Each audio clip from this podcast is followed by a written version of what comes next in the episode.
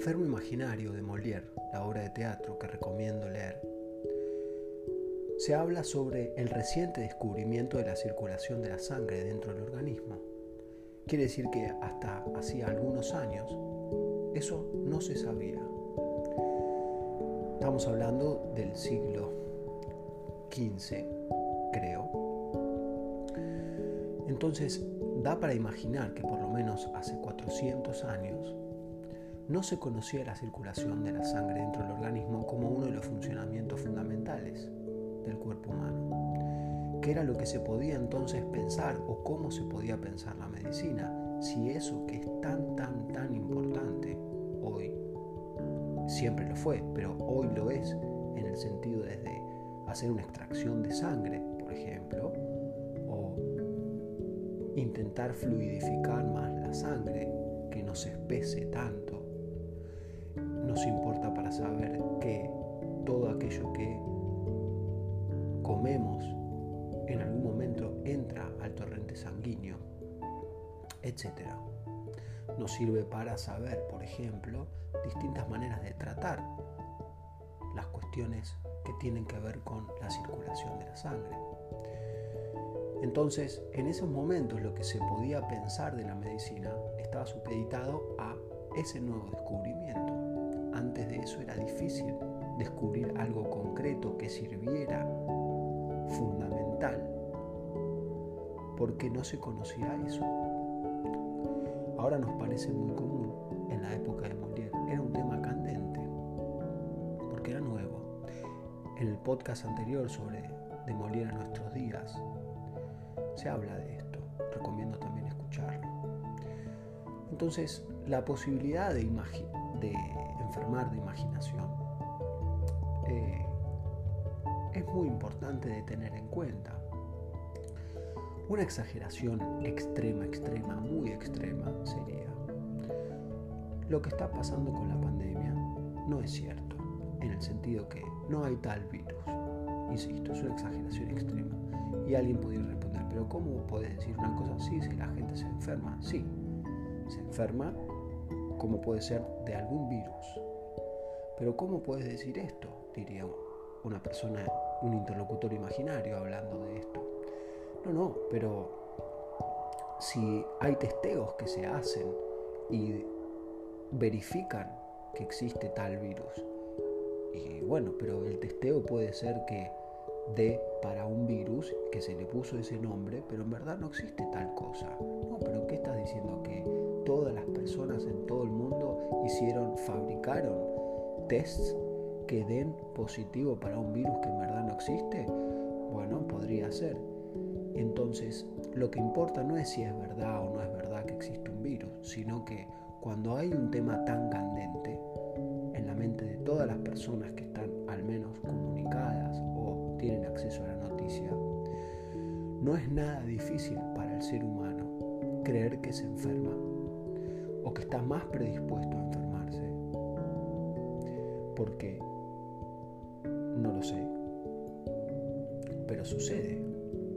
Cuando estudiaba medicina, la parte de estudiar cardiología, recuerdo que era muy muy frecuente estar estudiando las palpitaciones, que son latidos que se hacen conscientes, presentes, uno no está sintiendo permanentemente el latido del corazón. Y cuando estaba estudiando las palpitaciones, empecé a sentirlas muy seguido. Alguien puede decir, pero qué casualidad. Bueno, puede ser. Pero si hay algo de esa casualidad que tiene que ver con uno estar más pendiente de algo, como esto que decía, un tema más candente.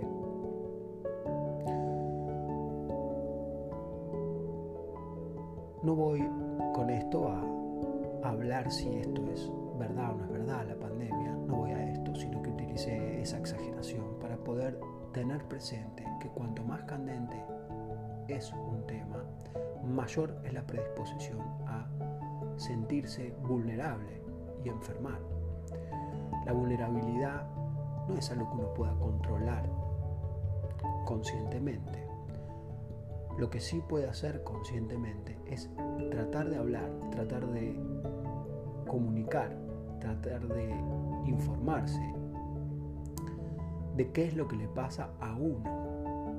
Uno no sabe qué le pasa en la sangre permanentemente, por eso va y se hace un examen de sangre. No estoy diciendo que vayan a hacerse un examen de sangre, sino que conocerse a uno quiere decir qué me pasa, qué siento, qué me está sucediendo, qué me preocupa, por qué me preocupa, hace cuánto que me preocupa. Cuando hablo con tales personas que hablan de este tema, ¿me preocupo más? Cuando hablo con personas que no hablan de estos temas, ¿me preocupo menos? Cuando me doy cuenta que duermo la cantidad de horas que mi cuerpo necesita, cuando siento que como alimentos que me hacen bien, cuando río, cuando hago ejercicio,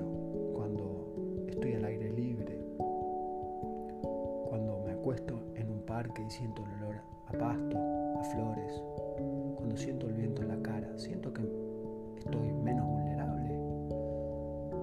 Hay cosas que hago que me hacen mejor cuando me siento mejor, justo no me enfermo o no me preocupo.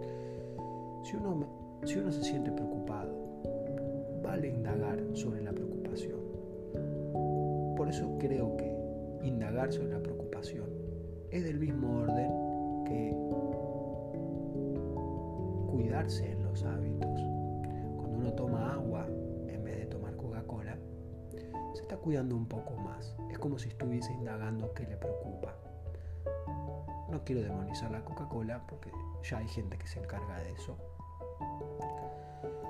Solamente estoy tratando de utilizar estas plataformas para poder compartir la idea de cómo uno puede cuidarse más, cómo uno puede estar menos vulnerable a las preocupaciones que uno tiene naturalmente a veces no sabe que las tiene y que conviene hablar. ¿Cuánto mejor uno se siente si, por ejemplo, puede hacer la prueba usted escuchando ahora, pone pausa o, mientras me escucha, toma una virome, un lápiz y una hoja y escribe. Mi preocupación actual es, e inventa, si no tiene alguna, inventa.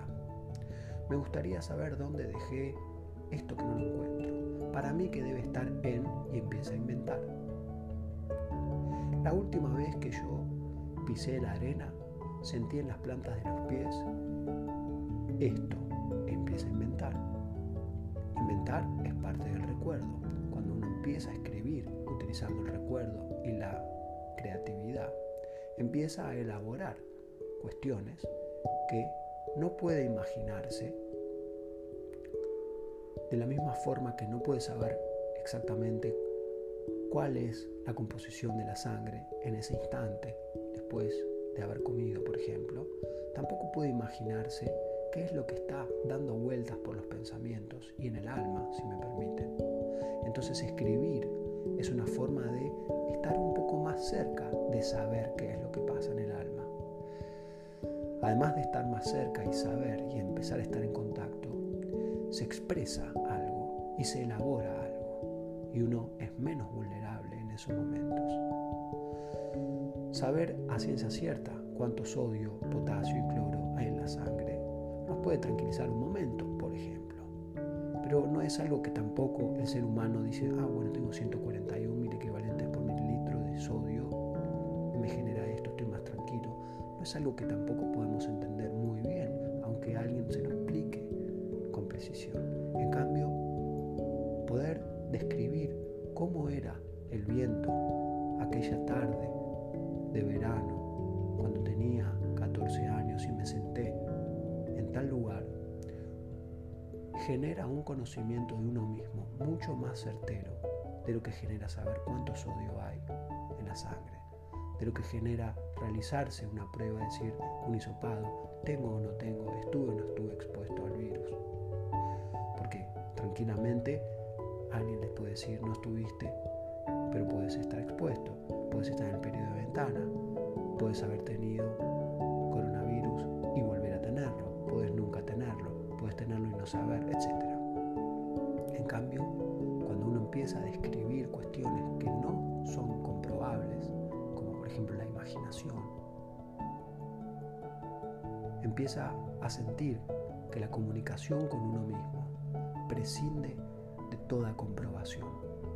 Cuando uno está libre de comunicarse con uno mismo, es cuanto más siente que no necesita corroborar lo que está tratando de indagar. Creo yo que no hay nada más noble que estar intentando conocerse a través de la imaginación. Gracias por escuchar, que tengan un hermoso viernes.